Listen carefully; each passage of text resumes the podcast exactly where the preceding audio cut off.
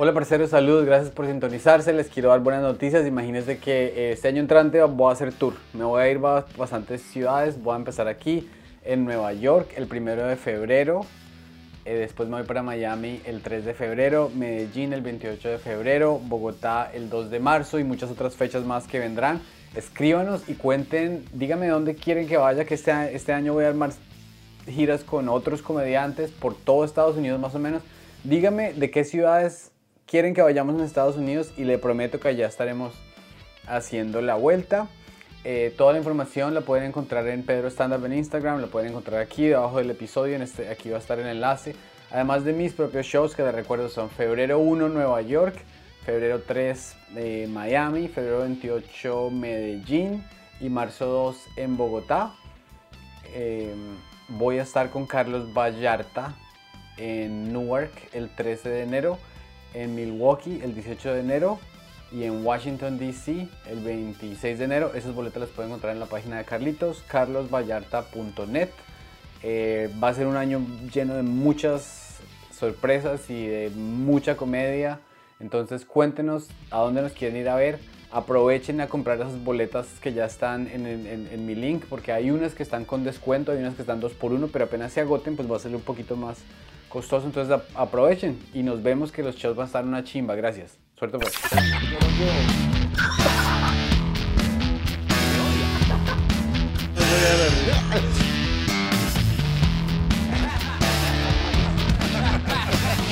Saludos desde Bogotá, queridos amigos de la Comedy Mafia, gracias por sintonizarse. Hoy estamos hablando con una persona que nos puso a leer el periódico porque nos estaba educando sobre sus opiniones de cine. Una persona que escribe novelas, escribe crítica de cine. Una persona muy creativa, muy. con un comediante retirado, comediante jubilado, se podría decir. O comediante que ya regresó. Pensando como Michael Jordan en el regreso después de filmar Space Jam. ¿Será? No, pues me tocó, digamos. David Rodríguez. David Rodríguez. David Rodríguez. David Cortés, marica. es que estaba pensando como James. Y eso que yo, yo soy el, yo soy el que está en yo soy el que está como James con, Pues marica, porque James es o sea, Davis es un nombre que es americanizado. Sí. Pero su apellido es Cortés. Entonces, James es un nombre ah, colombianizado. Sabe que ya hemos tenido un día largo y que yo lo quiero mucho y me sé su apellido, sino que me acabo de equivocar. Qué mal. Señor Cortés, ¿cómo le va? Bien, señor Martínez. Su merced, eh, muchas gracias por, venir de nuevo a, visitarnos aquí al podcast. Em, nos compartió usted un, artículo muy interesante que escribió usted para El Espectador en la crítica de cine. ¿Cómo se titula el artículo? Guión no potable, creo. Guión no potable. Cuéntenos, bueno, Santi, ¿cuál, es tu...? yo, yo, no, no, yo estaba leyendo. Yo entendí. Cuéntanos del artículo. Así en una pequeña reseña del artículo, se está diciendo que hay mucha gente, o sea, que hay cierta gente de la opinión que dice, ay, pero qué mala cosa que, que se, se, consuma todo desde la casa, porque ya se pierde la magia del teatro, etcétera, etcétera. Sí. Y usted toma una posición opuesta en la cual dice, qué chimba poder uno pagar el coso. Porque digamos, se gastó cuánto. ¿Cuánto va la entrada de la película aquí? ¿25 mil de entrada al cine? Aquí, eh, no, por ahí que 14. Digamos. usted se paga 15 lucas, sale de su casa, coge un taxi, llega a la película y a los 3 minutos se da cuenta que es un huesazo. Entonces ya le toca quedarse ahí. Usted dice, no, es mejor que yo la pueda ver a discreción en mi casa y salirme, ¿cierto? Esa es parte de la tesis del artículo. Sí, también, sí, digamos que es como, pues igual es que es una cosa muy larga que tiene como varias partes y como que en cada parte se, se, toca un tema, pero digamos que en esa parte en particular sí se está hablando mucho de las plataformas y el consumo online. Y, y, del hecho de que como los cinéfilos denostan mucho ese tipo de consumo, porque hay muchos cinéfilos que dicen, por ejemplo, no sé, Goodfellas, ¿no? Yo me la vi en el 90 como debe ser, ¿no? ¿Cómo es como debe ser? En cine. Y después es como... Ah. Pues mucha gente se la puede haber visto en video y haberla visto muchas veces y tenerla muy clara e incluso haberla visto cuadro por cuadro. O sea, haber hecho muchas cosas que el video permite para como desglosar la película y entenderla mejor, pero no, la persona que se la vio en cine es como la que se la vio como debe ser, si me voy a entender. Claro. Y que se la vio, y así se la haya visto media vez o, o, una vez nomás, pues como que tiene más derecho a hablar de Scorsese que la persona que se la vio en video. Entonces había como, pues ahí todavía como un esnovismo muy paila de los que vemos el cine en video somos paila, mientras que los que se lo vieron en cine son son de verdad cinéfilos, pero siento que, por ejemplo, películas estrenadas directamente en plataforma como esta de Los Iniciados, de Juan Felipe Orozco, mmm, como que empiezan como a tumbar eso. Entonces, quise hablar, empezar hablando como de lo que medio me gustaba de la peli, que es eso, como el hecho de que se estrene directamente en plataforma y no hayan dicho como, no, salas, Cine Colombia, Cine Mar, sino, no, Amazon. Apostemos porque el estreno sea en Amazon y que en una época el estreno, digamos, en video o directamente para televisión por cable era vergonzoso y se hacía cuando la película no era de buena calidad. Hoy en día, pues este no es el caso, pero hoy en día se puede hacer con películas de buena calidad. el Rey León 2 estaba directo a VHS. No, la anterior de Fincher, Mank, el mismo man de The Girl with the Dragon Tattoo, Mank eh, se estrenó directamente en Netflix. Y Roma también se estrenó directamente en Netflix. Sí, es que, sí, y, y si es de las cosas buenas de la pandemia es que dan la opción de no todo el mundo es una persona sociable que quiere ir a, un, a, una, a ver una película en cine o esa no es la única experiencia de, de, consumir ese material. Y lo que dice Pedrito es muy cierto si a uno no le gusta algo lo apaga punto. Es sencillo. Y a final de cuentas yo estaba leyendo creo que esta película de Disney entonces en español se llama Elemental o algo así que es como que el agua y el, el agua y el, y el, fuego se enamoran o algo así. Son como pareja, sí. Pero creo que como que intentaron eh, no ponerla en teatros y entonces no salió en teatros, solo salió en Disney y nadie se dio cuenta que salió y dije, mire, en, en, en esos términos monetarios ha sido un huesazo pero la película estuvo durmiente por un buen rato y de pronto, después de dos meses de estar afuera, voz a voz a voz a voz a voz, y después dieron que se infló tanto que... Entonces ahora ellos están tratando, o sea, al final esas compañías no tienen ningún interés de que prevalezca lo artístico y lo que más le gusta al consumidor, ni, al, ni a la persona que ve, ni, ni al cinéfilo, ni a nadie, sino lo que les dé más plata. Claro, es un negocio. sea modelo híbrido, sea modelo primero que todo. Pero me interesa mucho saber qué lo hace a usted abandonar. O sea, si usted, si usted tuviese ejemplos, en, es, en este hay un ejemplo puntual. Cuéntenos de este ejemplo puntual que lo hizo decir a usted, qué vómito esto, no quiero ver. De película. Ah, ok, en, en los iniciados. Pues lo mal que estaban escritos los diálogos. Bueno, es algo que puedo escribir, hablar con ustedes porque ustedes saben de eso. Eh, sí, cuando una película tiene los diálogos escritos mal o como que le chillan a uno o como que le hacen ruido, como que es difícil continuar, no es solo que uno no quiera, la película no está colaborando para que uno lo haga. Es como leer un libro que no tenga corrección de estilo o que tenga, que tenga las frases mal construidas y eso, y que uno sepa que no es adrede, o sea, no es como un rasgo estilístico, que ahí entraríamos entonces a discutir qué es un mal, qué es un mal guion o qué es un mal diálogo. Por ejemplo, digamos así a priori, ¿qué es un mal diálogo para, para cada uno de ustedes? Un mal diálogo es, por ejemplo, lo que me hizo a mí apagar eh, esta película una película que se ganó como algo en Sundance. Una película. Mi amor, what's the movie that we turned off that we didn't like? Que, que, llega, eh, se van a casar.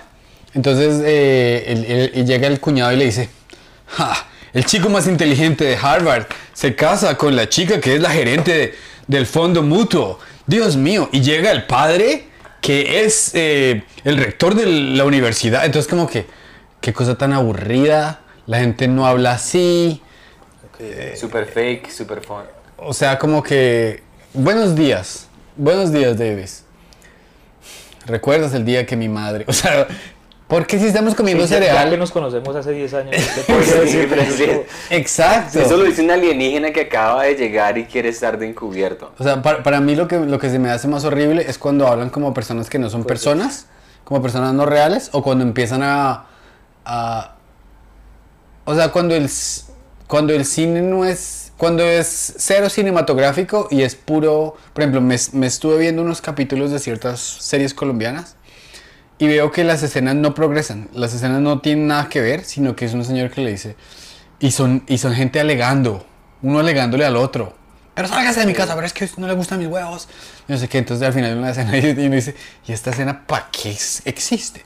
De pronto existe porque tienen que publicar 150 capítulos y llenar 45 minutos diarios por un año calendario Entonces meten cualquier mierda. Padres de Digo hijos, ese fue el combustible de padres de hijos por generaciones. A no ser que Pues, todavía claro, exista. claro. Ahora, No, sume- díganos usted un, un ejemplo de, de, de- ¿De mal diálogo? O qué, o qué mal diálogo, o qué hueso de, de- de trama, o qué cosa tan increíblemente No, pues en fastidiosa. esta película concretamente había un mal diálogo y era como que, pues había una parte en la que el personaje como que es- tomaba y quedaba ahí como borracho por la muerte de otro personaje. Y entonces llegaba como una pelirroja al apartamento de él, más joven, y como que lo despertaba y le decía, oiga, usted despierte, soy yo, su hermana. No, exacto, es que eso es muy yo. Y luego más adelante, como medio minuto después, hablando con él, le decía, "Oh, Frank, recuerde que usted es bipolar y tiene que tomar sus medicamentos. Dios mío. Exactamente lo que te estaba diciendo. Sí, claro. Pero eso es que eso es información que el guionista quiere transmitirle al espectador, pero no, no sabe hacer que el personaje la diga por sí mismo. O, o, o sea, me has dicho cuál es el problema ahí y cómo se Falta soluciona. de Usted que es un guionista en la industria. Pues yo no soy, o sea, yo soy muy novato como para andar, eh, Dando consejos. como para andar enseñando. Pero yo me doy cuenta cuando digo, uy, qué chimba como hicieron eso, porque pasó así como súper aleatorio. Bueno, hay, hay un señor que se llama John Yorkie, que escribe un libro del cual ya hemos hablado, que se llama Entrando al bo- eh, dentro del bosque. Eh, Ok, está sí. basado en que Em, bueno, el- la explicación del título no, no viene aquí a, a colación, pero entonces, señor, eh, criticaba mucho algo así como un- una escena médica, en que el man llegaba y decía, eh, Dios mío, pero ¿qué pasa, doctor? Lo que pasa es que ella tiene, eh, van a ser su bebé, pero el padre no se asegura, o sea, como que es- a- hablan tres horas sobre, lo- sobre la familia y al final no tiene nada que ver. Entonces el señor dice que es un, un- un truco como medio facilongo, pero volverlo dramático. Que el señor, digamos, diga, se quite las cosas, diga, me quiero ir del hospital. Y que le digan, idiota, usted tiene yo no sé qué. Entonces ahí ya no es exposición aburrida, sino hay conflicto. Entonces, perdón, mediante el conflicto, cuando estamos en conflicto, cuando estamos en crisis, sí tenemos que a veces decirle, imbécil, eso es lo que está pasando. ¿Sí me hago entender más o menos? Sí, como ser expositivo, Eh, sí, o, o por ejemplo, eh, informativo. no sé qué tan artístico sea esto, pero cuando digamos, ¿qué película me estaba? Me estaba viendo Living Las Vegas. Entonces estaba así como que mm, eh, el man estaba quemando. es- Este es un, un- un- un este narrativo muy fácil, pero él está quemando una foto de su esposa y está tirando, eh, de- dejando en la calle la bicicleta de, de su hijo y está empacando su vida se fue a la verga. O, o él entra, pero entonces nadie está diciendo, deja de tomar, has perdido a tu esposa.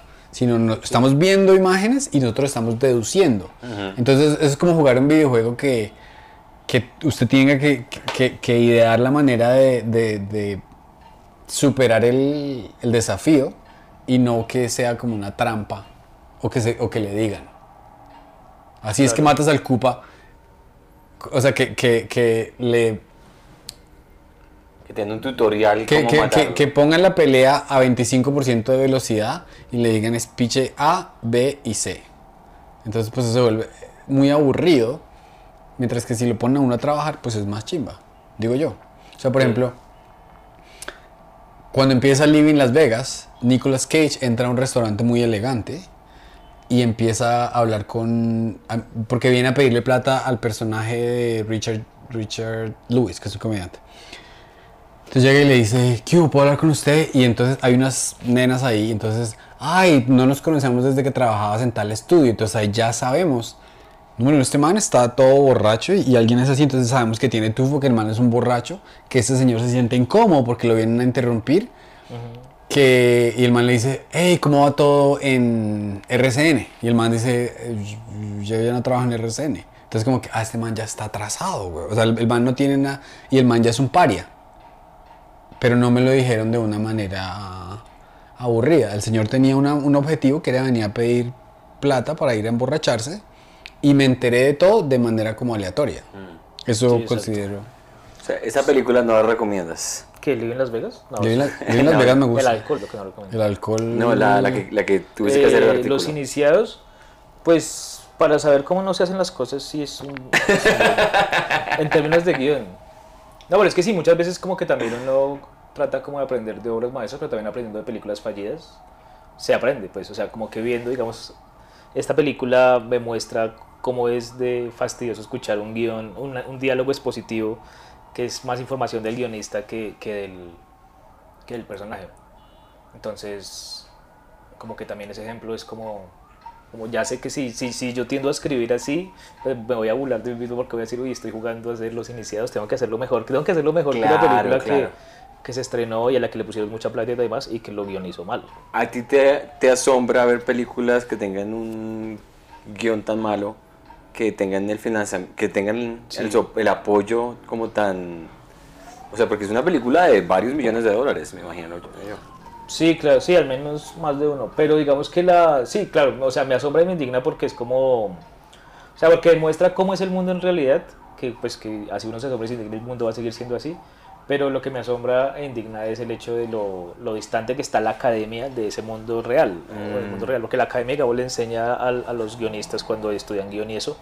Como que hay que escribir de cierta forma, que hay que ser orgánicos, incluso les enseña con manuales de guion tipo Seinfeld, tipo McKeown, lo que sea y lo raja, o sea, reprueban la materia si no escriben según esos modelos, es decir, si los diálogos no están bien hechos, ¿verdad? pero luego vamos a ver que la industria la industria escribe mal. Le vale verga. La- sí, exacto, la- en la industria se aprueban y se ruedan películas mal escritas. Entonces, ¿para qué están esas escuelas de guionistas? Claro, ayer me vi, por ejemplo, una película que se muestra referencia a Bill, Bill Burr, el comediante, el calvo.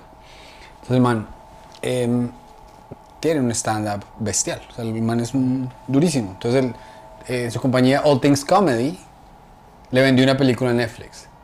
Lo que me dice a mí eso es que el man puso toda la luca, hizo la película y se la pudo vender a Netflix. Es decir, nadie le dio la película. Él es un juez de que es gracioso, increíble, pero para stand-up. Él no entiende la diferencia entre un guion que se pueda ejecutar de manera buena y el stand-up. Pero la película es bastante... a mí me pareció que tenía unas falencias enormes. Por ejemplo, uno de los personajes, el que la esposa lo, lo domina, el man que lo, lo controla mucho la esposa. Entonces el chiste es que la esposa siempre lo está controlando. Y en cierto punto el man está en el baño tratando de escribir una carta a su novia, a su novia no, a su mejor amigo, al- con el cual la esposa no lo deja hablar. Y el man está escribiendo y, y la esposa abre la puerta y el man se come el papel. Y no es gracioso. ¿Tú te reíste en ese momento? No me la he visto todavía. Ah. O- All That's, All That's, ¿sí, sí la referencia? Está en. Netflix. Ok. La que me dijo la de Sebastián Maniscalco con ¿En Robert. Netflix Ok, ok, Colombia también? Eh, me imagino que también. Ojalá. Sí, Ojalá. claro, debe estar. Pero el todo es que este hombre se come ¿El papel? el papel. Y se asusta y, perdón mi amor, y mi amor. Y yo digo, ¿qué ser humano real hace eso? ¿Qué ser humano real es tan pusilánime que prefiere indigestarse con un papel a decirle estoy escribiendo? ¿Y qué, qué ser humano se encierra en el baño a escribirle una carta a un amigo? ¿Por qué? ¿Y por qué no le escribe un texto? Sí. Claro, pero entonces ahí Ay, digamos... claro, ese, sí- ese sí está. uf. Ahí digamos lo plausible, para volver a la palabra plausible que alguna vez la usamos, eh, es pensar en qué haría un ser humano, pero conocemos a todos los seres humanos, conocemos toda la condición humana, o sea, tenemos claro qué haría un ser humano. Y, diga- y si estoy haciendo una película, digamos, de, no sé, gente que vive en Júpiter, o, o, bueno, de jupiterenses o de, o de marcianos, digamos, y no estamos en la Tierra, ¿cómo hago para la- lo plausible? ¿Cómo hago para que el, el diálogo que le dice el marciano a la marciana es como, pero un, un ser humano diría algo así? O sea, ¿cómo, cómo se evalúa lo plausible entre Mm. marcianos? Sin decir, un ser humano lo haría así, porque ahí ya baila. De pronto está basado en la cotidianidad. O sea, es, un- es una buena. Es una buena observación. Es decir, ahora, ahora que usted me lo dice, yo digo, "Pf, Marica, yo como que tengo un tío que de pronto está tan agüevado a la esposa que se comería el papel. Pero la verdad no. O sea, lo que pasa es que el. el- el- no sé, o sea, yo veo Rick and Morty y, y Rick se, se convirtió en un, en un pepino. ¿Cómo se llama ese episodio en español? ¿Pepino Rick? Sí, que es como... En inglés, Pickle Rick. Pickle Rick. Que es una de las frases más chimbas de... ¿Y, y, y- y cómo, se, cómo se llama Tiny Rick? ¿Pequeño Rick? ¿Quién está en el... Cuando se vuelve adolescente. Ah, creo, no me acuerdo. Es que siempre la veo hablada en español, me gusta el doblaje en español. Ah, en ya, animación. ya. No, cuando yo me veía Los Simpsons en español, lo amaba. Y después me fui a Estados Unidos y me parecía rarísimo en inglés. Y Es ahora me acostumbré al inglés y ahora, ahora no me lo podría ver en español. Sí, sí, es raro porque como que uno hace, o sea, como que cuando un... O sea, ya uno tiene que pedirle al cerebro que acepte que unos dibujos están moviendo, ¿sí o no? y encima pedirle que acepte Claro. que hablan inglés encima, no. sí, sí. Entonces como que digo, como no, español. Porque es que cuando aparecen como los subtítulos encima, es, es re raro, ahí ya como que me siento como viendo un cómic, ¿sí? no me siento ya viendo una Sí, animación. quita el encanto. Por alguna vaina ahí de mi fallo cerebral. Pero bueno, ¿usted qué iba a decir de los Simpsons? Perdón.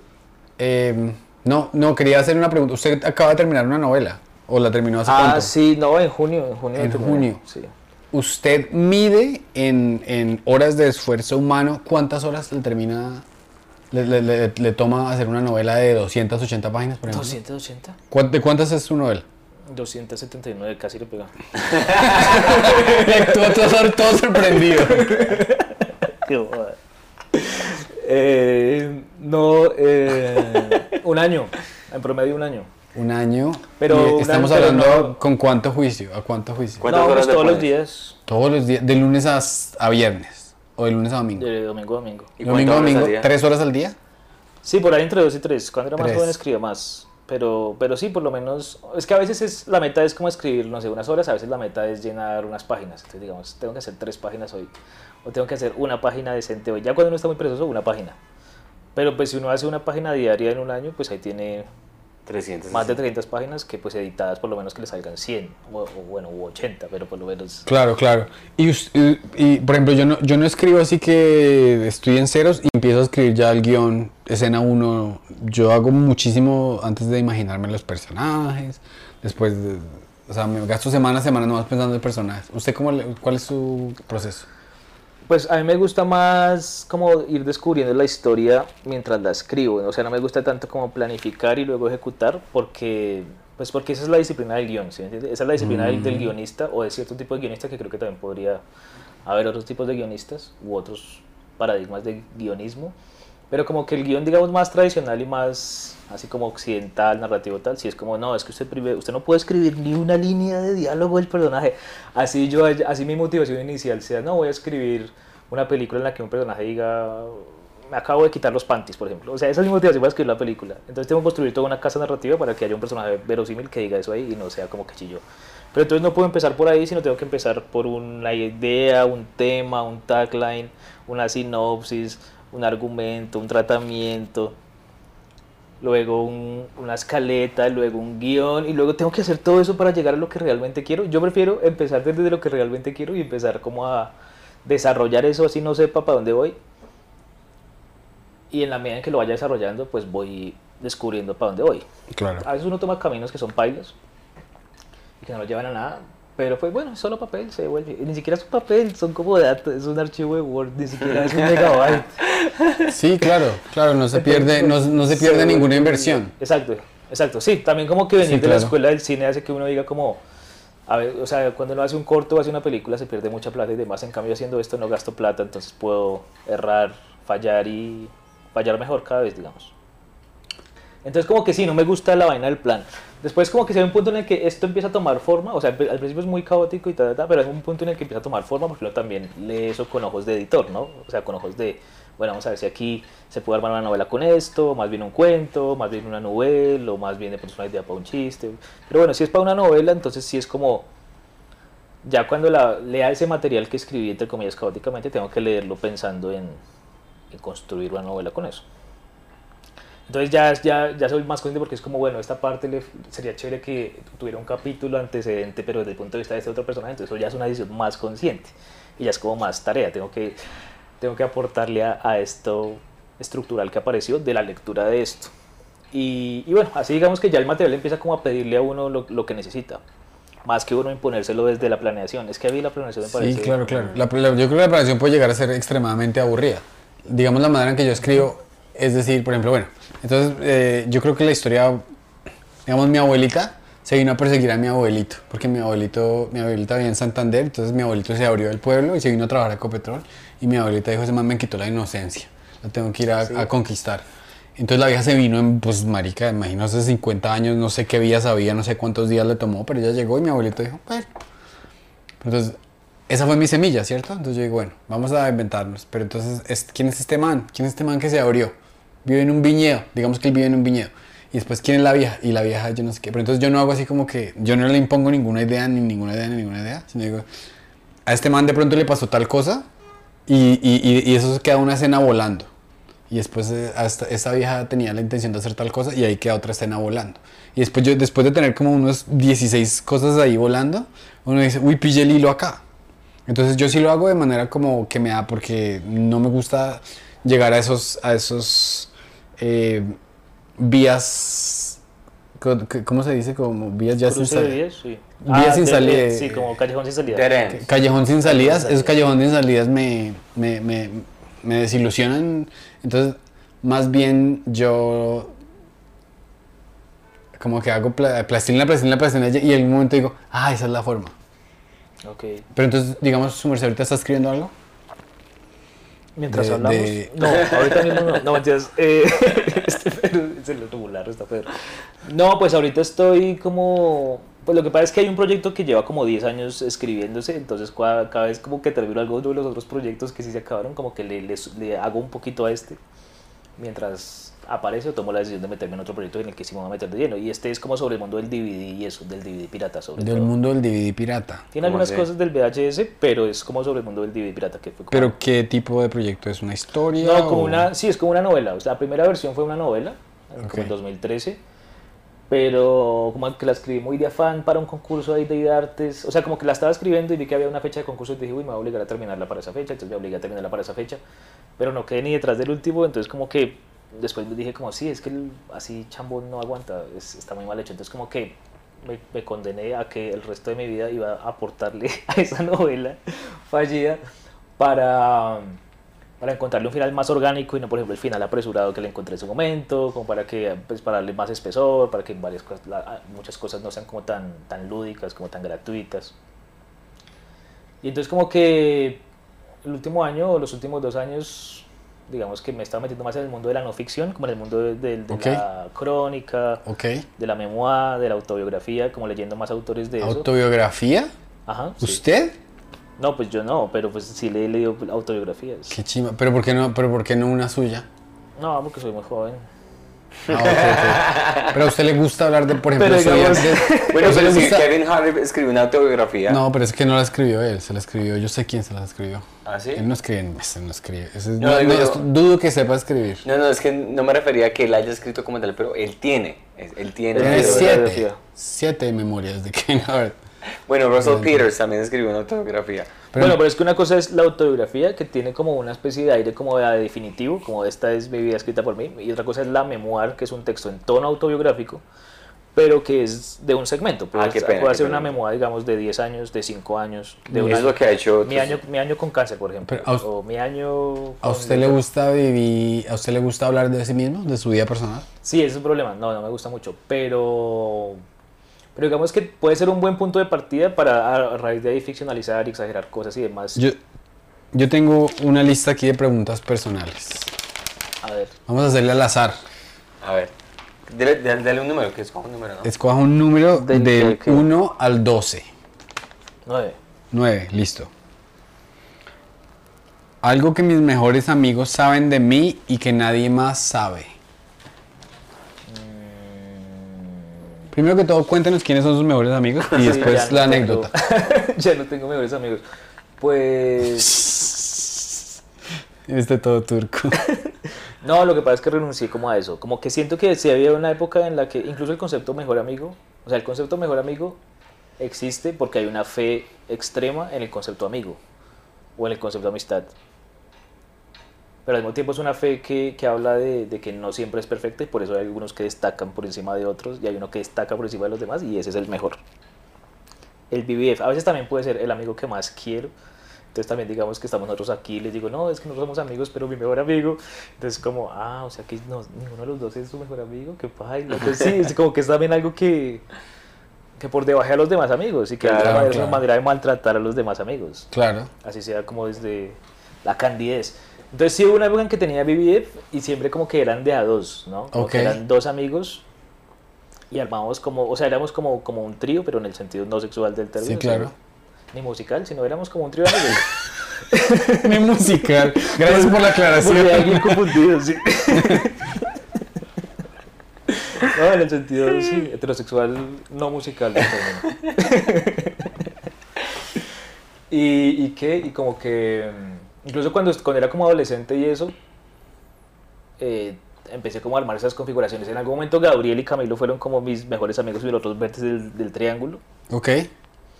Pero siento que de un tiempo hasta, hasta parte como que también uno, no sé, como que creo que desidealicé la amistad, o sea, como que no siento que, que tenga amigos actualmente. O sea, como que, el proceso, o sea, como que está en construcción, en reevaluación, un nuevo concepto de amistad, porque el que tenía era muy idealista, era como de amigos para siempre, vamos a conquistar el mundo Claro. juntos, va a ser siempre, y como que un momento en el que como que ciertos amigos míos se han desencantado de mí y yo de ellos, y ha sido como, sí, o sea, todo bien, te quiero, pero no vamos a parchar mucho más porque ahora, porque ya no tenemos que contar, no tenemos que decir, o sea, como que se agota, así Sí, como sí. se agotan las parejas. Entonces, fue como, uff, yo pensé que la amistad era esa forma de relacionarse que no se agotaba y por eso la, como que la ensalcé por encima del amor romántico y de las parejas, pero la vida me ha enseñado que las amistades también se agotan. O que yo me agoto para mis amigos. Puede ser más lo último. ¿Y alguna vez te has sentido triste porque haya... esperar porque no hemos, Ah, no bueno. hemos llegado a la pregunta. Entonces, ¿cuál es la pregunta? La pregunta es... ¿Quiénes son? Ah, no, ¿qué No, que algo, algo que yo sa- Por ejemplo, se le- yo le doy un ejemplo muy particular. ¿Te acuerdas? que Tú ya lo sabes, mucha gente ya lo sabe. Yo cuando tenía 10, 15 años me ponía a, tomar con mis amigos y me, me decían que hiciera la cuca. Entonces yo, yo me ponía, me metía el pipí detrás de las, del este Ah, y ¿sí? hacía la cuca. Y pues, ¿quién, más- ¿quién va a saber eso? o sea, que re raro, pero era divertido. Pero eso no lo sabe nadie, eso era una cosa muy privada Hasta que solo ahora. sabían ellos. Entonces, en su caso, Ah, ¿usted quiere que yo haga un ridículo como ese? No un ridículo, sino una confesión así como que... No tiene que ser ridícula, sino como que... eh, solo o sea, mis que amigos a, mis amigos, a los que eran mis amigos. Pero ¿por qué traicionar? Si simplemente es algo que solo saben ellos de usted. Qué raro, eso está bien raro. Pero a ese nivel de rareza, no. No, no, no, no, no. ¿De qué Simplemente le estoy dando un ejemplo. de los- No. Simplemente le estoy dando un ejemplo. Y menos con mis mejores amigos enfrente. Mis amigos... O sea, pero usted, lo- usted iba al baño y salía así o lo hacía delante de ellos así. No, porque qué O ponía gracia. un biombo delante No, la sorpresa, la sorpresa, o sea, digamos un día, digamos un día estábamos aquí tomando. Entonces yo me fui al baño y uno borracho hace bobadas. Entonces, marica, ¿qué tal si les muestro una cuca? Entonces me metí las bolas detrás de las piernas y salí y, le- y- y después me levanté la camisa y le dije, marica, tengo cuca. Le mostré así. Y ya. ¿Y cómo reaccionaron ellos? Pues les dio una risa, le dijo, puta. Culiémonos a Pedro. y siguieron siendo sus amigos y todo después de eso. Claro que sí. De hecho, 10 años después, cuando yo volví a Colombia, entonces empecé, ya eran hombres hechos y derechos y me empezaron a presentar así a sus parejas. De ahí fue donde yo descubrí que, que cagada, güey, porque las chicas decían, te pidieron la "Oh, tú coquita eres, ahí". tú, eres, tú eres Peter, el que hace la cuca. Y yo, "Uy, marica, qué pena, güey. Qué raro, güey, pero es que no tengo nada a ese, a ese nivel de rareza, marica. O sea, como que Es que máximo- no tiene que ser de rareza, sino... No, pues como que digamos que lo, lo que saben es que digamos hay, ha habido, hay días en que como que se me alborota la misantropía y puede que me ponga así como re insoportable y re mamón y re hostil. Y como que afortunadamente me han aguantado porque eso no es algo para que se lo aguante nadie. Claro, nadie claro, claro. que uno se haga. Pero entonces sí, hay momentos en que, en que hay días en que uno realmente no quiere estar con nadie ni hablando con nadie y de pronto lo sorprende ese, ese momento en medio de una gira, por ejemplo. Y en medio de una gira pues uno es como no se puede escapar de ahí, digamos, en Cali o en otra ciudad así lejana y que uno no se puede volver como para estar solo. Y que sí, como que tengan que aguantar un berrinche. Eso. De pronto eso, ¿sabes, mis amigos? Como que tengo como una batería social que cuando se agota, se agota, o sea, no hay, no hay nada que hacer al respecto. De pronto eso. ¿Ha tenido usted así nada. berrinches con sus amigos? Uf, sí. Cuéntenos, cuéntenos de un berrinche. Es, es- cuente, cuente de chimba. No, pues yo me acuerdo que, pues, o sea, una vez, antes de que yo decidiera no volver a tomar, yo decidí no volver a tomar como desde 2009. Oh, wow. No ¿Y hace cuánto no toma? Desde 2009. Wow. Desde 2009. Ni un trago. Sí, ni un trago. Pues Wow. sí, pero de, pronto, sí, de pronto No, porque no lo hemos tomado porque- pola. Eso no cuenta. eso está, exactamente, por eso no estaría tan bien hecho porque Sí, sí, una sí. que otra pola sí me tomo de vez en cuando, pero nunca más de dos o tres ni nada de eso. Porque no me gusta igual. Pero entonces esa vez, como que con estos amigos, como que se pusieron como a tomar y eso, y yo dije, bueno, voy a intentar tomar a ver qué se siente. A ver si en algún momento me emborracho o algo así. Y un momento en que yo llegué y estaba tan tomado que empecé a reclamarle a mi amigo el hecho de que él no se hubiera hecho conmigo en quinto semestre para, para, para, para, para hacer una cosa que había que hacer en televisión, sino que se hizo con los otros y a no, es que usted me hizo eso y yo me, quedé tan en ridículo porque me era una tontería. Qué Pues yo se la estuviera güey. recla- yo se estaba reclamando como si me hubiera quitado la novia. o Todo algo así. Y lo peor fue que la justificación del man me dijo, no, lo que pasa es que yo no me quería hacer con usted porque ese semestre yo quería parchar, yo quería vagar, yo no quería trabajar tan duro. Y si me decía con usted iba a tocar trabajar duro y a horas y no sé qué. Cambio, yo quería como, como relajar. Y fue como, ah, pues sí, no. Sí, o sea, fue como, como razonable, fue como razonable. Pero sí, yo anduve como, como muy envenenado con eso y lo solté así todo borracho, pero lo solté de una manera tan, tan ridícula que fue vergonzoso. ¿Y eso fue una de las causas eh, para dejar el trago o no?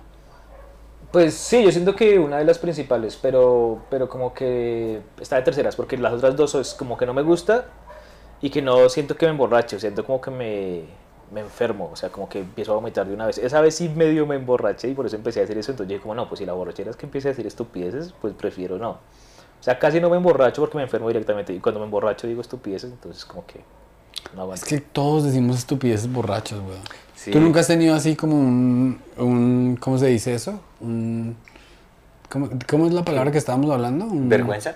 No, un, un berrinche. ¿Berrinche? Berrinche. Un berrinche, así borracho. Sí, ah, yo era muy. Cuando salía a farrear al principio, eh, con las primeras novias y todo eso, no sé, cuando yo me emborrachaba, me daban era ganas de llorar, pues me daba rabia. Entonces, si se veía que la con la que yo estaba estaba bailando o estaba hablando con otra persona, Se ponía a llorar. ponía a llorar, güey. Ah, sí, claro. Los otros, los otros allá culeando y Santi llorando. No, pues obvio, qué dolor. güey. Pero, pero era, era una sensación de. El trago no me, no me decía como, vaya, es su territorio. No, No, lo ponía me triste. decía como, qué tristeza, no quiere estar conmigo. Ah, yo había Coca-Cola fría y usted trajo Pepsi tibia. Ah, ¿verdad? ¿No? yo le Sí, ofrecí no, Coca-Cola, pero- yo le ofrecí Coca-Cola frita. Pero bueno, Sí, me quito esto. Y usted, eh, cuéntenos de otro berrinche que me, me gusta, me, me gusta saber. Me gusta saber. Eh, eh, estamos, estábamos tratando de cambiar. Estamos, tratando de cambiar. Con David siempre hablamos así cosas muy Intelectuales. pero yo quiero saber más de él. Es que le vamos a Porque cambiar. quiero que sea mi amigo. Ok. Le vamos a cambiar el nombre del, del podcast de la Comedy Mafia a la Comedy, a- comedy chisme. la comedy Chisme. La Comedy Suite. Sí, en la Comedy Suite. No, pues, pues es que tiene que ver como con...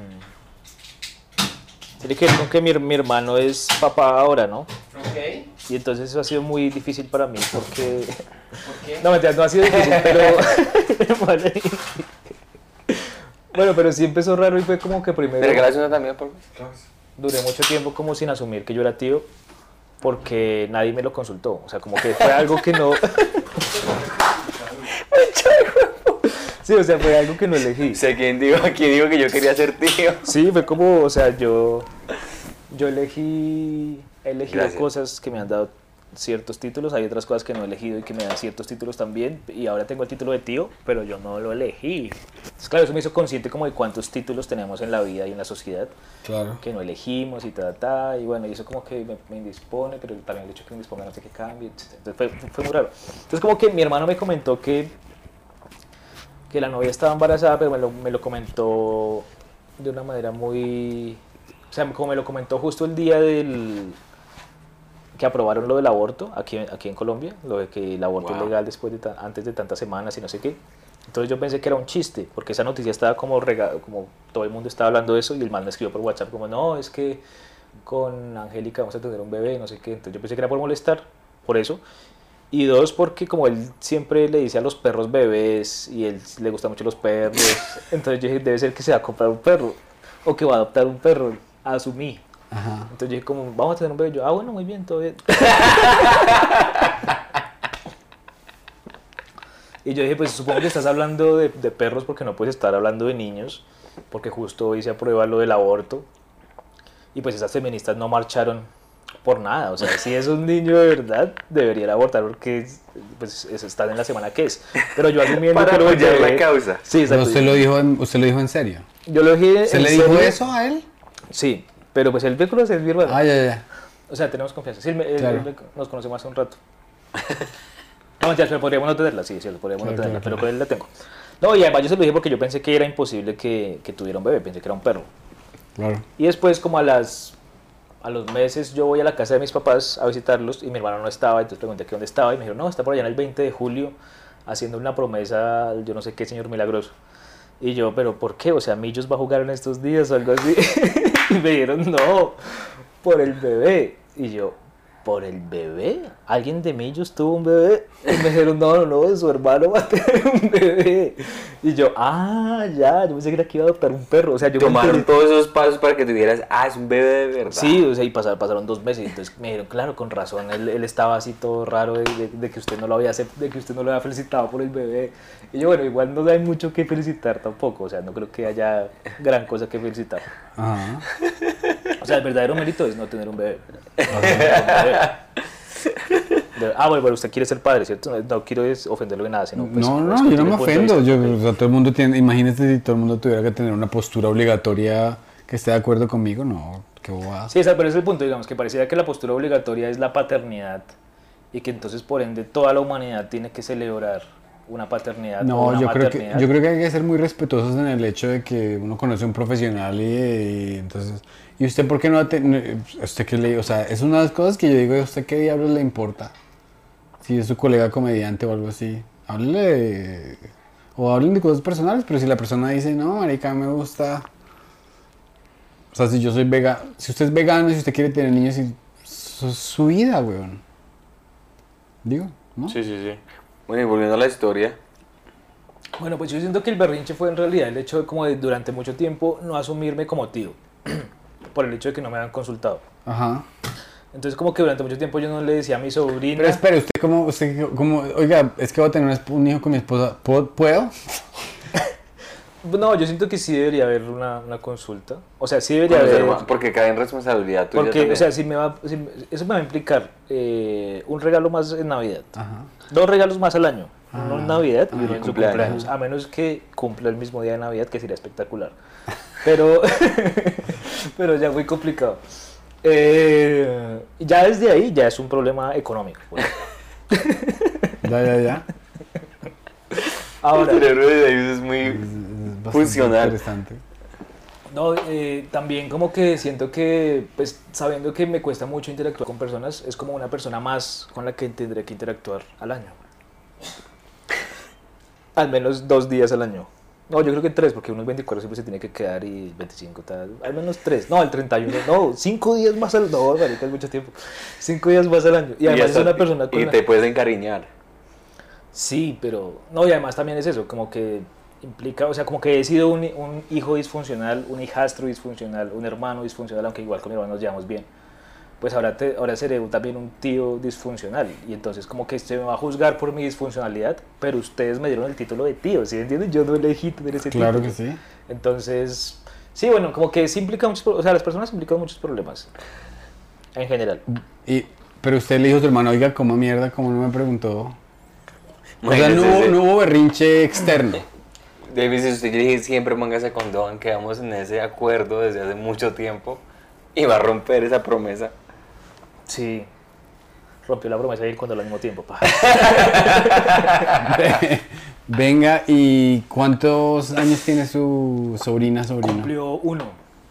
Porque 21 yo que vi en su Facebook una foto de un cumpleaños de alguien. Había, había un ponquecito como de... Sí, sí, era ella. No, cumplió un año el 21 de octubre y ya eso, me, eso me- se me hizo quitar el berrinche. O sea, el hecho de que naciera el 21 de octubre, que es eh, el día que Marty McFly debió haber llegado en 2015. O sea, Marty McFly supuestamente viajó al 21 de octubre de 2015. Ya, ya, ya. Es una fecha muy importante para, para la- los fans de Volver al Futuro y los fans del viaje en el tiempo y los fans de la ciencia ficción. ¿Y ese ponqué qué era? El ponqué de cumpleaños. que No, me era de la casa de Zenón, de una vaina. Ah, ok, muy- ok. No era de Volver al Futuro. Ok, ok. Porque no me voy a involucrar tanto. es que yo quiero ser ese tío ausente. Cuando yo era niño, me que cuando yo era niño era espectacular porque había como un tío que se llamaba Moisés y el man solamente aparecía en Navidad. El man no aparecía en los cumpleaños, ni aparecía ni en los cumpleaños de ¿El mi tío mamá, Moisés? El tío Moisés. Y el man venía de vez en cuando y se, se decía que el man vivía en Venezuela. En la época en la que Venezuela todavía... Todavía bien, bien. todavía Ajá. bien, y que si Venezuela era como decir Miami, Cuba, algo así. bueno, Claro. no Cuba, pero Miami, digamos. Cuba. que es como decir Miami, ya. Eh, Entonces el tío aparecía y como que nos, daba regalos. Al man le gustaba mucho tomar tank, que era como la alternativa del Sí, frutiño. sí, sí, claro. Entonces con mi hermano le decíamos tío tanga, el tío tanga. Está bueno, güey. Porque mi hermano siempre hacía el chiste bobo, decía, ay, qué tan, qué tanga, qué tanga. Qué chiste, chiste tan marica, Chiste bobo, chiste de tío, malo, güey. chiste de tío. Chiste de tío. Chiste de tío que vive en Venezuela. Y como que uno le decía a la mamá como, bueno, y los, y los hijos de, del tío Tanga, no sé qué, y yo decía, Esa historia está re bizarra. no, no, y mamá decía, no, su, su, su, su tío no, no, no quiso tener hijos, él se la pasa por allá, con, él se la pasa, es un picaflor, decía ella, es un picaflor, él se la pasa de cabo en cabo, mujer es mujer, él no se organizó, no tuvo hijos, no vaya a ser como él, pero yo en mi fuero interno quería ser como él, o sea, yo dije como si algún día desempeño un rol familiar como adulto, quiero ser eso, el tío ausente. Ya, ya. ¿Tanga? El tío, no, sí, no como el, o sea, como el tío Tanga, pero el rol sería como el tío ausente. Entiendo. Entonces siento que ahora gracias a mi hermano puedo por fin tener esa oportunidad, ser el tío ausente. Y bueno, eh, eso implica que usted tiene que llegar con un chiste bien marica acá. Entonces, ha desarrollado, ¿cómo le ha, ido- cómo ya le ha metido trabajo a desarrollar ese chiste que, que, que, que le dé diversión a esa niña? Porque ya, si me entiendes, ese man, ¿Cuál le, ese man le, le, le está otorgando risas. a usted. le otorgó muchas risas, mucho... Y el man le trae- les traía dulces de Venezuela, porque mi papá cuando iba a Venezuela traía Toronto, muchas cosas importadas que se conseguían allá. Ah, no, este ¿Tu tío papá iba a traía... No, el man solamente aparecía en Navidad y aparecía ya sobre las 10 de la noche y ni siquiera hacía todo, todo lo de... Tío tan está a la verga, güey. ni siquiera aparecía desde las 7 o de las 5, eso, sino que el man llegaba a lo que gonorrea. era. Ya llegaba aprendido, pues, a, Entonces, claro, a cumplir como- la obligación familiar. Sí, porque como que uno desde que se levantaba a las 7 de la mañana ese día... Marica, usted tiene que escribir ese man en un... Póngale en un, ya un está guion o algo, tío Tanga. Pero es la primera vez que cuento esto, no queda contado lo de tío Tanga. Es una chimba, güey, el tío Tanga. ¿Y qué es la vida del tío Tanga hoy? No, no sabemos, pues es que... Sigue en Venezuela. No sabemos si sigue en Venezuela, podría ser un final... Triste. No, pues uno de tantos finales probables del man, pero no sabemos porque mi mamá no es tan apegada como al- al- a, la familia, entonces hay algunos familiares con los que... él Es hermano de mi mamá, entonces hay familiares con los que no se habla o les perdió el rastro, entonces... Mira, ella es muy como de su familia nuclear y tal. Eh, pero bueno, en fin, todo iba a lo de mi hermano. Sí, como que el hecho de que la niña naciera el 21 de octubre ya la ligó con el cine y ya por ende como que de alguna manera me- es como si fuera un chantaje ahí de la realidad que me dijo como vamos a ligar esto con el cine para que no se le olvide el cumpleaños de ella y, y entonces pues estoy ahí. Muy bien. ¿Y te has encariñado? No todavía, por suerte, pero, pero ya por lo menos es una persona. Lo que pasa es que los bebés durante unos meses no parecen, una, no parecen personas, parecen como un animalito que simplemente ni siquiera pueden abrir los ojos en algunos casos. Como una oruga, pues. Sí, exacto. Entonces, entonces es como lo que hizo mi hermano, ¿sí? Es- ese pedacito de carne que hizo mi hermano. que- Pero entonces ya después, ya después empiezan a aparecer rasgos ya más, más humanos. Claro. Y ya empiezan como a moverse, a tratar de hablar y eso, y ya, ya aparecen personas. Entonces ya es más fácil encariñarse ahí. Pero yo siento que yo me encariñaré de ella pues ya cuando tenga una personalidad, cuando tenga opiniones, cuando le gusten cosas, le disgusten cosas. Esa postura está muy parecida a la del chiste de Bill Hicks. ¿Cuál? Y si a mí me preguntan si estoy en contra o en favor del, abor- del aborto. Ok. Si yo estoy en, dice, para mí no es una vida, sino hasta que me puedan llamar por teléfono. Ok, sí, está Está bien. te- Y sí, y me parecía muy negro, es un tipo No muy brutal, pero está sí es buenísimo. ¿Y ese en cuál está? Ese creo que es en el que filmó en Montreal, Ok. en Just for. Tú- Yo lo, yo lo vi en YouTube. Ah, ok, hizo un Just for Laughs. ya. Sí. Venga, y us- usted eh, dice que a usted le hace difícil como relacionarse con las personas, pero ¿qué tal el apego emocional? ¿Usted con quién está apegado emocionalmente mucho? Que usted Ya se no siente vulnerable. Pero No, algún familiar o algo. parte de mí. ¿Cómo? Algún familiar o algo. No, mira que no. Eh, pero. no, pues digamos que, pues obviamente quiero a mi familia y demás, pero pues también tuvimos muchos choques durante. mientras yo vivía con ellos. Que pues ahora entiendo mejor que en su momento. Pero digamos, esos choques no me hacen tan apegado. Mi hermano sí es bastante apegado a ellos. Es muy apegado. Y pues obviamente pues soy apegado a mi mamá, hablo con ella todo el tiempo, pero siento que mi hermano es más apegado porque pues tuve una mejor relación. O sea, tener una buena relación ayuda al apego. Claro. Claro. Entonces, pero sí, digamos, soy de los que cuando solía tener pareja sí me apegaba mucho. Y, y con mis amigos, cuando tenía amigos, no, ya cuando tenía, digamos, cuando tenía ese antiguo concepto de amistad muy idealizada, estaba, estaba, o sea, me di cuenta de que esa idealización tenía que ver con el apego y de que yo me pegaba mucho a mis amigos. Entonces a veces me, me ponía incluso como celoso, porque digamos como que con esos amigos con los que armábamos tríos y eso, no musicales, eh, teníamos tiempo en el que pasábamos mucho tiempo juntos, o sea, periodos en el que pasábamos mucho tiempo juntos y luego ya había como distanciamientos, yo empezaba como a extrañarlos porque me había acostumbrado a ellos, que de cierta manera como acostumbrarse tiene que ver con el apego, ¿no? ¿O no? Sí, claro, claro. Sí, es parte. Entonces, sí, por ejemplo, digamos, yo tuve mucho apego con Camilín, tuve mucho apego con Gabriel, tuve mucho apego con, con Díaz, cuando hacíamos cachos homosexuales y cuando hacíamos resto de cosas. Ahorita a veces es raro porque ahorita estamos en otra etapa de nuestra relación en la que pasamos mucho tiempo juntos, pero ya sin apego, es como laboral. Business. Claro, claro.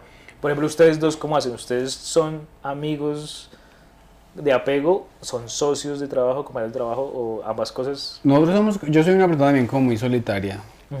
Eh, nosotros somos buenos amigos. O sea, a mí me encanta parchar con Santi, digamos, en un partido de fútbol. Que se venga, marica, vaya a hacer partido. Y tratamos de empatar trabajo con, con compartir la amistad. Pero yo Sí, yo, yo nos- comenzó con, como sociedad y se convirtió en amistades. Pues yo siento que, sí, yo siento que los amigos que tienen comedia, Pedro eh, está en el triángulo. O sea, de lo que estaba diciendo de los tríos. dos mejores amigos. Sí, Y- siendo, siendo, siendo una relación profesional, pero si nosotros, digamos, a mí, de los, del, bueno, cuando fuimos a México, por ejemplo, a grabar capítulos, nosotros la pasamos bien en México, pero la- lo más chimba del viaje era cuando al final del día nos, to- nos tomábamos algo y veíamos televisión y estábamos parchando. Este se volvió algo más, no tanto a lo que estamos haciendo acá, sino a lo que pasa después. Ok. Ven, y hablando, eh, ¿los regalos del tío Tanga eran buenos o mediocres? Estaba está obsesionado con el tema. No, eran, pues es que no me acuerdo tan claramente, pero creo que, creo que eran buenos. Yo tengo una pregunta para los dos. Eh, del- de, de los regalos que les dieron a ustedes en la infancia, los regalos que ustedes los conmovieron, que ustedes dijeron, uy, este regalo. Porque uno de niños más. Si me entienden, usted ahorita me regaló algo, yo, "Ay, me regalaron un carro, pero no me importan los. Uno lo piensa mucho, pero cuando uno es de niño, los, de- le- los regalos le llegan y. ¡puf!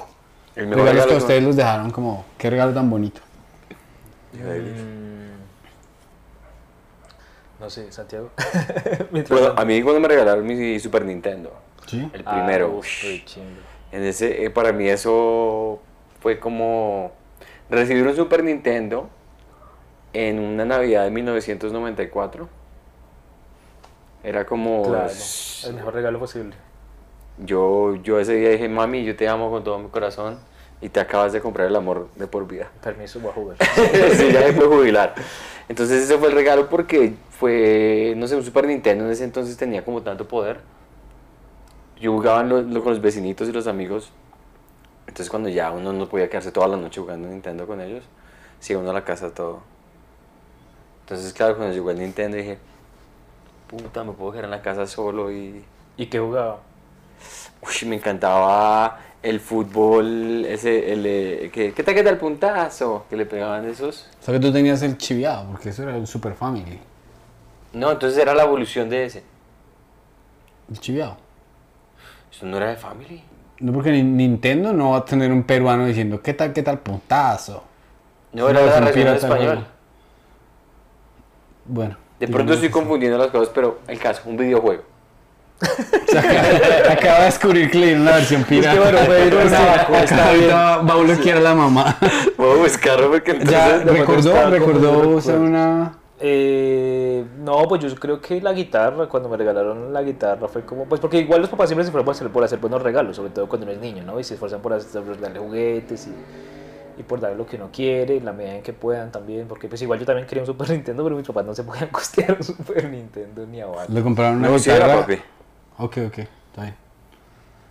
Tuve un momento de... Pero sí, como a los 14 o 15 me compraron una guitarra, creo que ya estaba más grandecito, Una guitarra que pero usted fue pidió. fundamental. Usted, pidió- usted quería la guitarra. Yo lo insinué, digamos, no lo pedí, pero lo insinué y dije como, uy, sería chévere una guitarra. Eh, pero, pero fue bueno que atendieran eso porque también los papás tienen una cosa y es que suelen, o sea, llega uno a una edad en que los papás empiezan a regalarle a uno lo que necesita más no lo que quiere. O sea, creo que hay una etapa en la que sí le regalan lo que no quiere, en la medida que puedan, y luego ya dice como, bueno, usted quiere esto, pero usted necesita esto, entonces le voy a dar lo que necesita porque... Porque si usted tiene plata se va a comprar lo que quiere, en cambio yo me voy a encargar de suplir lo que necesita. Claro. Que, sí, claro. Entonces en esa época como que siento que ambas cosas se fusionaron porque como que en el colegio estábamos viendo música y yo me empecé como a interesar por la guitarra y pues uno, uno grababa como videoclips de MTV, de VH1, entonces empezaba a interesarse por, no sé, como sacar Take a Look Around de, de Limp Bizkit, banda sonora de Misión Imposible 2, en guitarra. Bodas así como que uno hacía en el colegio. Y entonces como que ellos fue como, es algo como que le gusta, que puede usar en el colegio, que le va a servir y guitarra. Y, y claro, pues tener una guitarra para ciertos estratos sociales es, es un lujo. Y también pues un privilegio uno poder practicar en la casa guitarra si le interesa, puede poderlo practicar todos los días, también es como... ¿Y, y cuáles, cuáles canciones llegó, logró usted eh, dominar? Dominar, pues en esa época digamos que uno, o sea, internet era muy, internet todavía no había internet, mejor dicho, o sea, internet no había todavía, por lo menos para la gente de mi estrato. Entonces uno aprendía a tocar guitarra con una especie de guías que alguien compraba en Boyacá, no entiendo por qué. Boyacá. O sea, había un amigo que compraba como unos- ¿Boyacá? en Boyacá, había un amigo que compraba O como sea, que unas- aprendió a tocar cielito lindo. Que Exacto, canciones colombianas. Ay, qué horrible. Primero uno aprendió a tocar canciones colombianas. Bueno, primero aprendió en así, en Mi, Si, Sol, Re, La, Mi, que, Mi, Si, Sol, Re, La, Mi, que son como las, las cuerdas, luego los trastes, las pendejas, luego canciones colombianas, pero uno se aprendía primero solo el punteíto. O sea, yo no tuve formación, digamos así, como de pentagrama, lectura de pentagrama, sino una formación mucho más, haga de cuenta como el equivalente a alguien viendo tutorial. Pero por ejemplo, digamos en el 94 había salido Nevermind, ¿no? No podía uno conseguir las notas en algún lugar y... Después cuando apareció internet, sí. Pero en, un primer momento fueron como esas guías que se conseguían empresas y que tenían, lo máximo que tenían era rock en español. Había una que era de rock en español, entonces había una de música colombiana, había una de baladas, había una de de no sé, como música para serenatear se llamaba, y había y después sacaron la de rock en español y luego ya después apareció el internet y, y cuando uno alfabetizaba, digamos, que era como prestar un servicio social, yo me ofrecía a alfabetizar las salas de informática supuestamente para limpiar teclados, pero era también como para, ahí como caletamente, bajarme tablaturas eh, de canciones en inglés para guitarra, como por ejemplo One de Metallica, Nothing Else Matters, eh, y, de y- y- y- las logró tocar. Pero algunos, algunas partes, como algunos riffs, no, no así como completas, completas. La primera canción que toqué completa fue como Moon Age Daydream de, de, de David Bowie y fue así como seis años. O sea, fue muy, o sea, como que mucho después empecé a aprender a tocar canciones completas. Pero en esa época eran como solo riffcitos y ya. ¿Y cuándo fue la última vez que tocó su guitarra? Hoy, ¿Hoy? ¿Qué tocó? como nada, como una, una cosita ahí de, debajo que estoy haciendo. Como un riff debajo, pero propio, digamos. Como para calentar la mano. Sí es muy importante para un escritor, para un comediante, para otra persona, tener ese espacio donde uno está ahí jugando con algo, porque deja que, el- que la otra parte del cerebro como que haga sus... Otras cosas. ¿Cierto? Sí, es chévere. Sí, había veces en que como que... Pues la guitarra también se convierte como en una compañera. Y una vez es como que mecánicamente va haciendo cosas mientras incluso ve una película. Y, y como que sin hacerla sonar, simplemente como para hacer el ejercicio de, de digitación. Y para volver a ver los videojuegos, hay un momento en el que, en el que como que tocando bajo, uno se siente como si estuviera jugando un videojuego, ¿no? Porque es como presionar en el momento indicado Sí. para que suene lo que uno más o menos espera que suene. ¿Tú Entonces, alguna vez jugaste Rock Band o Guitar ni Guitar Hero? Hero no me parecía, me parecía indigno jugar Guitar Hero. Sí, me parecía raro. O sea, pero la, la gente que se olvida teso, tesa en eso, era como ver una persona de verdad haciendo un solo de Slash. De Guns N' Roses era... Yo, yo detesto la gente que hace guitarra en el aire. Está en una fiesta y empiezan a hacer... Ah, guitarra invisible. Lo detesto. Porque No sé, no, me recuerdo- yo recuerdo cuando estaba en décimo, cuando estaba en décimo que yo decía, yo nunca salgo con estos amigos de mi curso. No sé por qué no salgo. Entonces un día dijeron, marica, una fiesta, una chimba en la casa de yo no sé quién. Y yo, "Ah, ¿será que yo debería ser más sociable? Y después dijeron, tenemos fotos. Y me mostraron y estaban unos maricas todos borrachos, dos haciendo en el piso así. Guitarra derecha. Y dije, mejor, mejor que yo no voy a Desde ahí nació ese odio.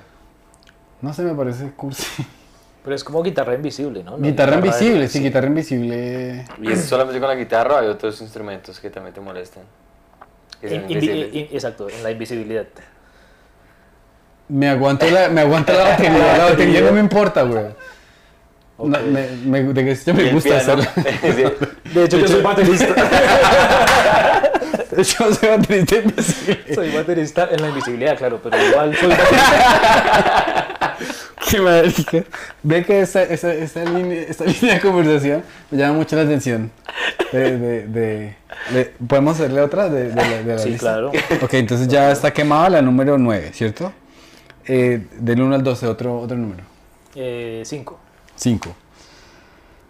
Le tengo envidia a la gente que... Puntos suspensivos. A la gente que tiene cosas que yo quiero. Es que esa es la definición de la envidia, prácticamente. Pues. A la gente que. No, o sea, le tengo envidia a la gente que puede hacer cosas que yo no puedo hacer. Por ejemplo, que puede. que tiene una batería social más grande o mejor cargada. ¿sí? Porque yo siento que hay momentos en los que si yo tuviera más tolerancia a las personas o más batería social, pues como por decirlo así, eh, pues podría sobrevivir mejor o podría sobrevivir a ciertas situaciones, ¿no? Por ejemplo, que uno va a una fiesta o a un evento, que ya no voy a fiestas ni eventos, pero uno va a una fiesta o un evento y de pronto está aburrido, o sea, de pronto dura cuatro horas y yo me voy a la hora dos porque me aburrí, pero a la hora tres llegó el super contacto que tenía contacto con una productora, con una editorial y me va a permitir publicar o hacer X película. Pero como me fui, pues no lo, no lo conocí y a lo mejor me lo hubieran presentado si hubiera estado ahí. O a lo mejor si hubiera estado ahí estaría así como todo odioso porque ya llevaba mucho tiempo ahí, es como, ah, ya quiero estar en mi casa. Pero si tuviera una batería social o una mejor inteligencia social, pues podría sortear la situación. Entonces, sí, o sea, sí, o sea, desde que descubrí que, que- que el mundo no es meritocrático y que depende casi 120% de contactos más que de cualquier otra cosa, como que dije como, uff, qué paila que yo sea como soy, porque claro, eso me, me, va a joder, me va a joder la vida. Pues como que se han podido hacer cositas igual y, y hay gente que ha sido muy generosa conmigo a pesar de que no soy la mejor persona posible en todos los casos, pero, pero claro, con una mejor inteligencia social se sortean. Yo también, le tengo envidia, yo también, también le tengo envidia a, o sea, digamos, eh, yo siempre he sido una persona que no he disfrutado, ahorita, ahorita estoy felizmente casado, pero muchas veces pasé muchos años en los que pasé mucha soledad, porque simplemente terminaba saliendo con gente que, me, que se sentaba al lado mío y decía, bueno, este man, estamos tomados ambos y empezamos a salir. Pero si yo tuviese esa inteligencia social me hubiese podido encantar decir, no tengo miedo de ir y entablar una conversación completamente improvisada con esta chica y hubiese tenido muchas oportunidades de conocer mejor gente. Claro, el- el- el- el- la falta de inteligencia social es bastante limitante a veces. Sí, lo es, mucho. ¿Tú le tienes envidia a quién? La envidia me da sentimientos. Le tengo envidia a la gente que eh, le va. Le llegan las cosas más rápido de las que me llegan a mí. En mi criterio de que le lleguen a uno las cosas. Me explico. Si yo veo que uno está al mismo nivel o está metiéndole más ganas a algún proyecto o algo y uno que es peer tuyo, un, co- un compañero, lo escogen porque sí, eso me da, no sé si sea envidia o no sé qué sentimiento sea eso. Eso es más o menos envidia. Sí, entonces que los, que, ¿por qué ellos y no yo? Es la pregunta. Pero es un sentimiento que, que ya lo, uno lo piensa después cuando uno dice en voz alta, esto es estúpido. Sí, Es bastante estúpido porque Pues yo siento que, o sea, lo que es estúpido puede ser el hecho de que, por ejemplo, la pregunta está elaborada, pues aquí igual puede que no la hayan elaborado con esa intención, pero que ha sido algo bajo de internet, pero las preguntas, esa pregunta está elaborada presuponiendo que tener envidia es algo malo y que tener envidia es algo que se suele, o sea, lo que hay que avergonzarse y que se suele ocultar y entonces, no, es que usted le tiene envidia a esa persona, no, no, no, no diga eso, no diga eso, no, pues sí, le tengo envidia, ¿y, y qué? ¿Y qué pasa? O sea, lo que importa es lo que hago con la envidia, ¿sí me entiendes? O sea, con esa envidia yo puedo hacer daño, puedo no hacer nada, puedo hacer poquito, puedo usarlo como motivación para, para Claro. de pronto buscar algo, puedo usarlo para, para entender cómo funciona el mundo, o sea, se puede usar de muchas maneras, pero siento que mucha gente eh, no sabe cómo usar su envidia justamente porque la sociedad como que, así como la letra escarlata la, la señala, señala al envidioso como alguien detestable, cuando todos somos envidiosos, todos hemos experimentado la envidia, lo distinto es qué se hace con esa envidia. cómo se ejecuta ese sentimiento. Sí, cómo se, cómo se procesa, sí, exacto. Buen punto. Eh, a mí, digamos, con lo que decía, me acordé también de que tengo mucha envidia a la gente con carisma, porque siento que también pues, el carisma, que no sé si sea algo de la inteligencia social, pero el carisma es algo que, que rompe, o sea, que arrasa con todo, o sea, arrasa con el que tiene talento, con el que trabaja, Claro. con el que es disciplinado, y sobre todo en artes como el stand-up, usted ve que alguien de pronto se sube a la tarima con chistes súper jacosos, pero tiene carisma, se gana el público y el público lo único que quiere hacer es eh, como congraciarse con esa persona que le cae tan bien. ¿Y cómo se congracia? Pues con, lo- con el lenguaje que le dejan expresar. ¿Y cuál es? La risa o el aplauso. Entonces, la persona carismática casi siempre en el escenario triunfa más que la persona buena pluma, por ejemplo. Puede Claro. haber algún muy buena pluma, pero parco, con un, tono mecánico, plano, que uno lo ve y es como desagradable, o uno lo ve y parece como que no estuviera ahí. Sí, no claro, brilla. sí, sí, claro, sí, sí, es verdad, sí, claro. es verdad. Sí, es bueno, muy cierto. a usted, por ejemplo, ¿cómo, cómo le ha ido en, eh, por la ventana? Disfruta el... Cuéntenos de su experiencia en, como en, en por la por la ventana. ventana. Pues bien, no, ha estado chévere, pues digamos que es una experiencia mixta porque pues por una cosa son los shows en vivo y otra cosa es el, el capítulo que se graba en el carro. Entonces, pues en el capítulo que se graba en el carro, pues en principio es un podcast de entrevistas donde como que uno entrevista a alguien y pues trata como de con la respuesta jugar para hacer cosas cómicas, pero también digamos que estos dos personajes están muy locos, tanto Díaz como, como Duan, entonces como que hacen cosas tipo yacas o como tipo Claro. algunos dicen tipo The Office pero a mí- yo no, a mí no me parece que sea tan The Office pero a, pero a mí me parece que es más tipo yacas Ujú.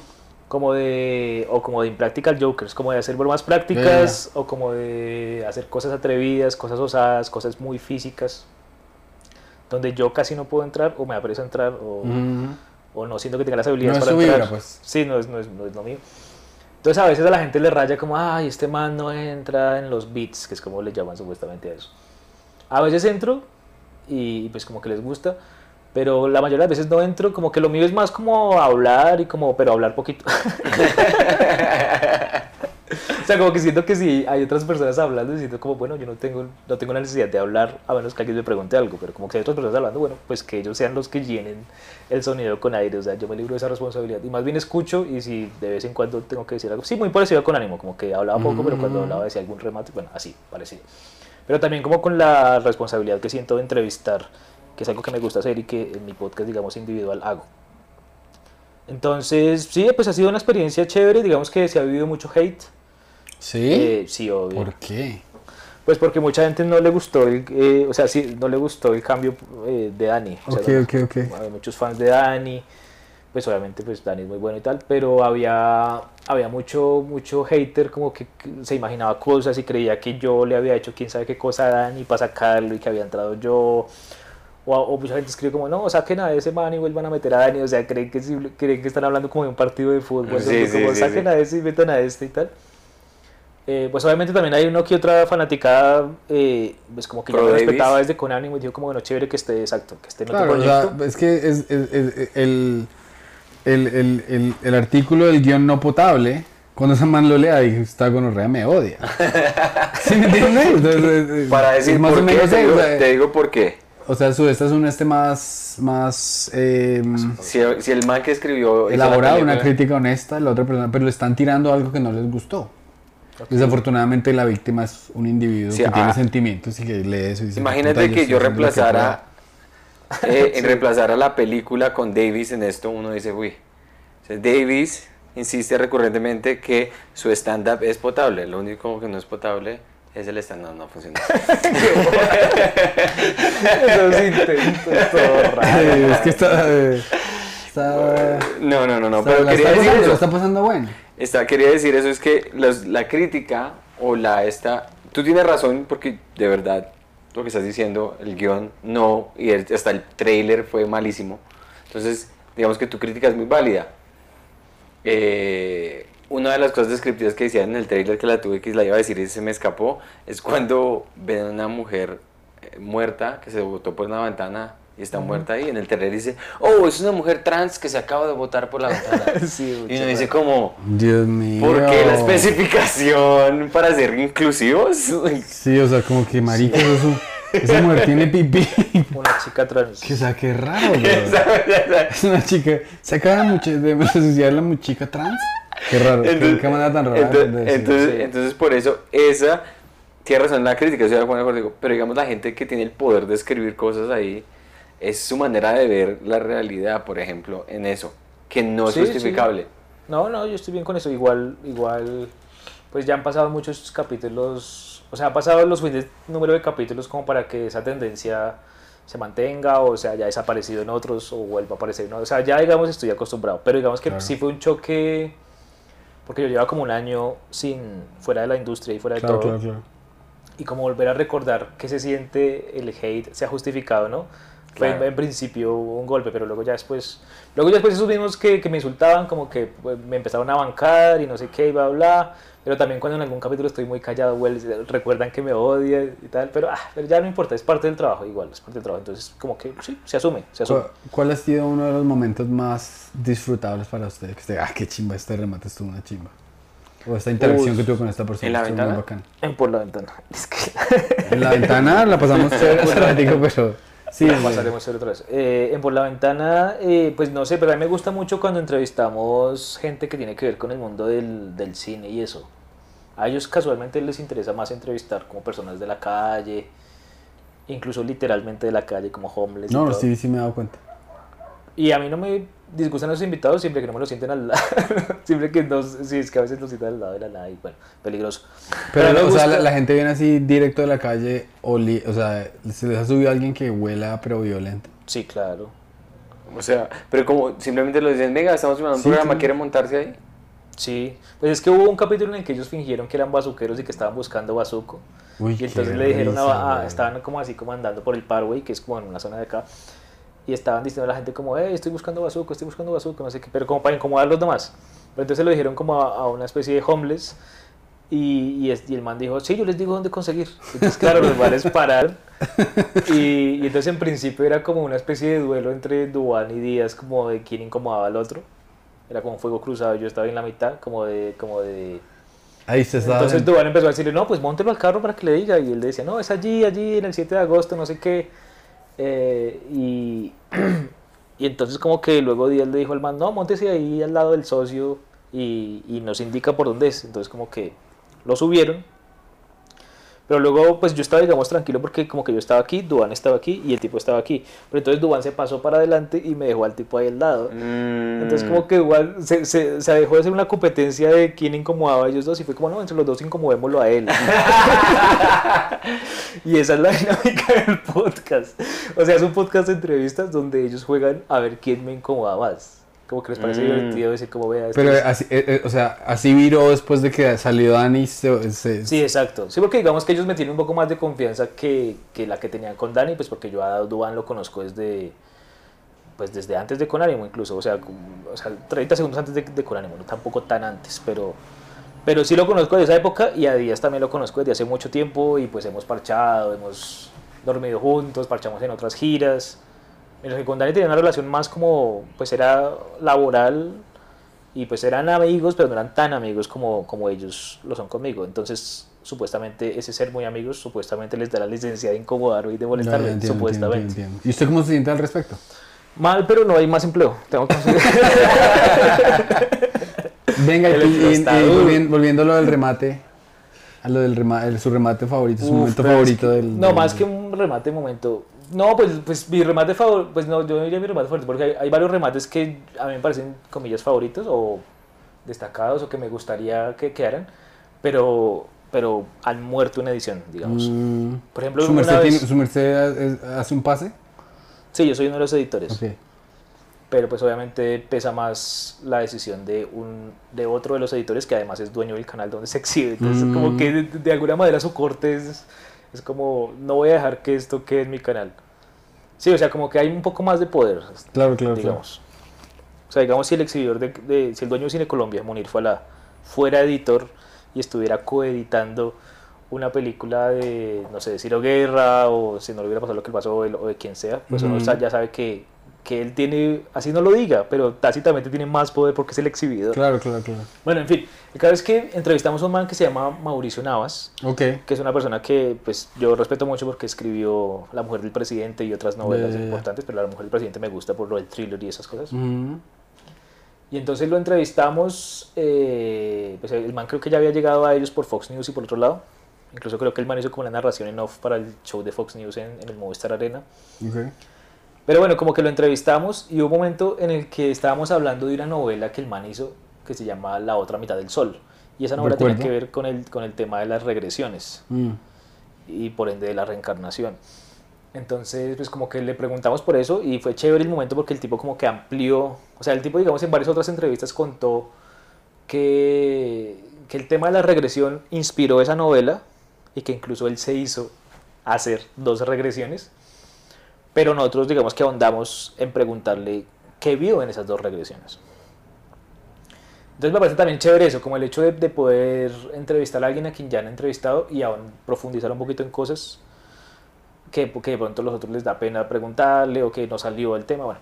Pero entonces un momento en, que, en el que el man explicó que era la regresión y dijo, no, es que el terapeuta te hace volver a otra vida anterior tuya y entonces en esa, en esa, en esa regresión a esa otra vida anterior tuya tú entiendes algo y cuando vuelves solucionas un trauma que tienes en esta vida Mm. porque entiendes una cosa de tu vida anterior. Entiendo. Entonces yo le dije, ah, ok, es como una especie de psicoanálisis supersticioso. Y, y como que el man dijo, como así psicoanálisis supersticioso, no sé qué. Entonces yo como que, no, no, era por molestar ya. Y pues nada, eso no quedó y a usted no le dio tanta risa, pero a mí me gusta mucho. chimba, no, no, es Pero a mí me gusta mucho atacar el psicoanálisis porque creo que no se ataca lo suficiente. No, mentiras, creo que está muy endiosado el psicoanálisis y creo que es importante Incluso creo que es redundante decir psicoanálisis supersticioso porque ya de por sí es muy supersticioso el psicoanálisis. Claro, ¿no? claro, no, usted le estaba tirando, usted le está, usted le está diciendo, bueno, vamos a cuestionar esta, esta experiencia que tuvo él. Claro, y además Sí, que, sí. pues no cuestionarla, sino como tratar de... Pues quería así como abrir un debate a ver si discutíamos De justamente manera, eso. de manera livianada, de manera Exacto, de graciosa. manera más ligera. Claro, si, claro. si el psicoanálisis Claro. se basa en supersticiones, además Sí. que también es muy chistoso porque como que él explica una cosa que es muy supersticiosa, que es, es la reencarnación de las regresiones, Así pero la como de explica- manera factual, pues. Sí, la explica con un lenguaje muy cercano al del psicoanálisis, Ah, como diciendo, te voy a colar esto que es supersticioso con este ropaje que es científico, pero Claro, el psicoanálisis claro. es súper supersticioso también. Claro, claro, Entonces es muy chistoso. Claro, claro. como- Es un, es un, o sea, es, eh, es un, es un pequeño tiro humorístico que es ya es bastante cerebral. ¿Sí me Sí? El- el- Sí, por eso no doy tanta risa. Pero digamos que hay ciertas cosas que, que siento que aunque no den tanta risa, incluso también de ellos cuando dicen ciertas cosas y eso como que uno después, en- cuando está mirando el, pues, la grabación, dice como, ok, esto que dijo Duan aquí no, dio, no nos dio tanta risa a nosotros, pero está re bueno en el contexto en el que está dicho. Claro, Probablemente claro, le dé claro, risa a los espectadores. Claro, claro, claro. Y muchas veces ha pasado. La magia de la edición, pues. Sí, sí. Pues yo siento también como que la magia de, de saber que hay, que hay un público, que hay un público, además de esas tres personas que estuvieron en ese, en ese Mm, qué, contexto, qué interesante. y que ese claro. público puede que, que determinado chiste le guste o no. Y bueno, hay algunos que se han dejado pensando en eso. Ese en concreto no sobrevivió. Pero me hubiera gustado que se hubiera dejado para ver si de pronto había algún, había algún fan o algún seguidor psicoanalista que de pronto quisiera decir algo, se sintiera provocado. Ahí sí, ahí sí me hubiera aguantado el hate con gusto si hubiera sido por Entiendo, entiendo, Claro, entiendo, entiendo, Si hubiera entiendo. ganado unos 20 haters psicoanalistas, perfecto. Qué bien. Como por ejemplo, sé que con el artículo de Mario Mendoza me gané muchos haters. Me imagino. Claro. Mario claro. Me imagino. Bueno, Wow. última pregunta, Pedrito. Última pregunta. Eh, listo, entonces ya, ya usted usó la 5 y la 9. Otra. 4. Ahí como para que 5 y 4, 9. 4. El peor beso de su vida. Pero eso qué. Mm, Del señor que vendía bazuco. De señor, de- con bigotes y bigotes. No, pues es que es muy chistoso porque siento que ha habido más besos malos que buenos. Ajá. Entonces, pero también porque lo que pasa es que yo escribí un cuento sobre eso. ¿Usted nunca lo leyó? No. No, usted es un mal lector, Pedro. Perdón. Muy mal lector. No manches, no, es molestar, no tiene por qué. Bueno, se lo voy a pasar. Vale. Y a Santi también, si Claro quiere que leer. Bueno, eh, como que yo empecé a escribir en 2012, o sea, hace 11 años, ¿no? Ok. Y como que un momento en que eh, fue muy emocionante para mí darme cuenta de que se podía, justamente porque venía el mundo del cine en el que no se podía. O sea, como que uno podía escribir un guion, pero si nadie se lo financiaba, pues era como letra muerta. Era como si estuviera escribiendo en latín antiguo, así como a nadie le importa. Mientras que en literatura, pues uno sí puede así no se publique, pues ya es una obra, ya es un cuento. O sea, un guion es una película inédita, pero un manuscrito de cuentos sí es un cuento inédito. Claro. En fin, el caso es que me di cuenta como que funcionaba mucho lo de las obsesiones y como de escribir relatos que tuvieran que ver con las obs- obsesiones, como desarrollar la obsesión así como con este método intuitivo que, les, que le medio le enuncié antes. Y entonces como que me di cuenta de que varios de los cuentos de ese primer libro de cuentos me estaban quedando muy geeks porque las obsesiones eran como con audiovisuales, con videojuegos, con música, con... eh, con sí, como con el mundo visual, con el mundo de la visión. Y entonces hubo un momento en que me, incluso me cansé y dije, no, tiene que haber una obsesión un poquito más, más humana, que volvemos a lo, a, lo, a lo problemático que es lo humano como adjetivo, pero bueno, digamos más humana o más humanizada o más humanista, o por lo menos menos nerd, como para, para que el, cuen- el libro de cuentos tenga por lo menos un respiro. Ujú. Y entonces pensé que otra cosa me obsesiona y dije, sí, las besuqueadas me obsesionan. Entonces empecé a escribir. empecé a escribir un cuento, un relato sobre besuqueadas, que era que, que me parecía también chévere escribirlo como desde el punto de vista de un. escribirlo en primera persona, pero como desde el punto de vista como de alguien que es medio psicopático, o sea, como alguien que está haciendo una colección, como si fuera un asesino en serie, pero en vez de ser un asesino en serie, como que era un coleccionador, un besador en serie, era como un coleccionador de primeros besos, porque según ese personaje, como que no le interesaba lo sexual, el sexo así como la penetración y eso y tal, le parecía muy mecánico, en cambio que el beso sí le parecía un poco más como retórico, como, como que daba más juego, digamos Usted está obsesionado con las besadas. en esa época, 2013. Entonces, eh, sí, fue una excusa como para escribir sobre eso y como para preguntarle a ciertas tipas como, bueno, ¿a usted cómo le gusta que los ven los tipos? No sé qué, bla, bla. Y era sorprendente porque había muchas tipas que, que respondían diciendo como, no, a mí solamente me gusta el beso que es dado con amor. Y cosas así. No. o a mí solamente me gusta el beso que, que me lo da la persona con la que me casé, pero en la iglesia del Señor, no sé, ¿sí entiende? o sea, Oh, como my. que le metían, le metían, o había otras personas que ya eran más sexuales y decían, no, a mí me gusta el beso que me calienta y que me arrecha para tirar, no Claro. sé qué. Había otras personas, entonces Pero como el que suyo, el suyo. a mí me interesaba como el beso que fuera laico, que fuera como, no, que no fuera para lo sexual y que tampoco fuera para lo romántico, sino que fuera como, no, simplemente estamos aquí, somos profesionales del beso y vamos a besuquearnos.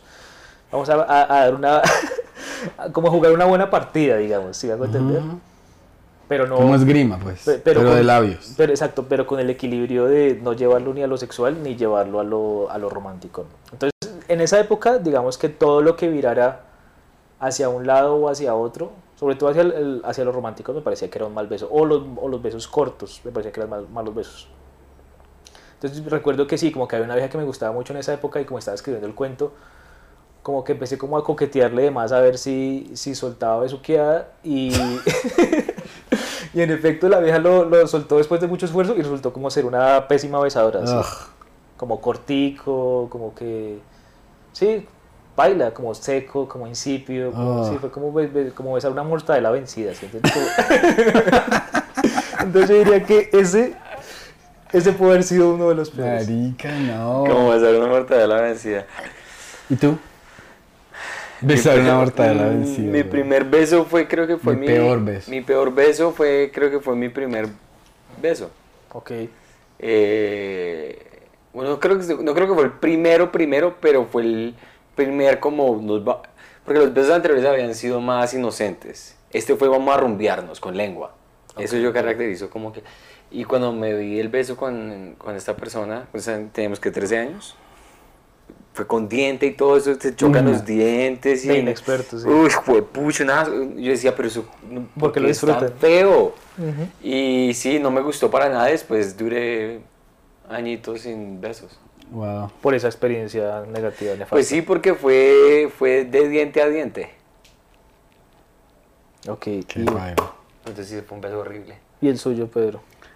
Una chica con la que yo quise mucho y que tuvimos una relación física muy bonita, pero no sé si se leyó Cosmopolitan o le dieron un mal consejo una vez porque ella besaba muy bien, pero un día me besó como una rémora, como le limpia, como le- la rémora limpia al tiburón. Me metió la lengua hasta las encías. O sea, como hizo como, hizo un como, enjuague hizo como higiene dental con la lengua y me pareció bastante asqueroso. Y, uy, sí, suena feo. Sí, la, mucha lengua se le quita... La lengua contra lengua ahí, ya, bien, pero de ahí ya que le, le examinan uno los dientes. ¿no? Sí, ya no es tan chévere, es cierto. Bueno, listo. en este momento climático. o sea, De lengua a lengua. A darle a concluir, Eh, a Espero que le, le- que le haya gustado que tenemos nuevas preguntas. No, sí, sí, hasta parecí, dieron la impresión de que medio preparado el programa, muy bien. Claro que sí, claro que sí. No, y además para ser el quinto ya de la, de la jornada, ¿no? Que ya debe estar súper cansado. Quinto. Estamos muy contentos de, El día ha de sido hablar con su merced y yo, yo hubiese querido proseguir, sino que pues me toca comer con mi esposa. Entonces sí. Pero espero que vuelva, ¿volverá? Sí, claro, se invitan. Sí, sí, sí. Muy bien. Siempre, siempre aquí. Pero no van a ir a Boom, no entiendo. Eh, dep- depende, depende porque no sé si me van a dar pista y no sé si ella es que está enfermita, entonces no sé. Ah, ok, ok. Pero bueno, de, ¿hay algo que algún mensaje para decirle a la gente que, que, le, al- que promocione su libro, por ejemplo, que lo, que lo puedan comprar los que son Ah, amantes sí, de la pero creo que no, funciona, no suele funcionar. Pero bueno, pues sí, la gente quiere leer como literatura así como escrita por mí. Pues está, hay un libro de cuentos que se llama Interfaz, que creo que lo pueden conseguir por Busca Libre, para, para la gente que vea esto fuera de Colombia y dentro de Colombia también. Y hay una novela que se llama Ojo Midas, que trata sobre el 11 de septiembre, está ambientada en Nueva York y tal. Y esa novela también se consigue por Busca Libre. Entonces, Muy bien. gente- Felicitaciones por la última novela que acabo de Ah, bueno, completar. esa la terminé de escribir, pero quién sabe cuándo se publique, porque ya una cosa es cuando uno escribe y cuando se publica ya es distinto. Pero sí, esa, esa esperemos que se publique en algún momento. Esta es bastante humana. Ojalá que sea pronto. Eh, muchas gracias por venir. Un placer Muchas, hablar con usted gracias. siempre. Siempre, Muchas siempre. gracias a la gente que se conectó. Recuerden que este episodio es los domingos. Nos vemos la próxima. Esto lo pueden ver en Spo- Spotify. Está en audio, en video, donde quieran. Chao. Gracias por acompañarnos. Chao. Gracias, Davis. Gracias a ustedes.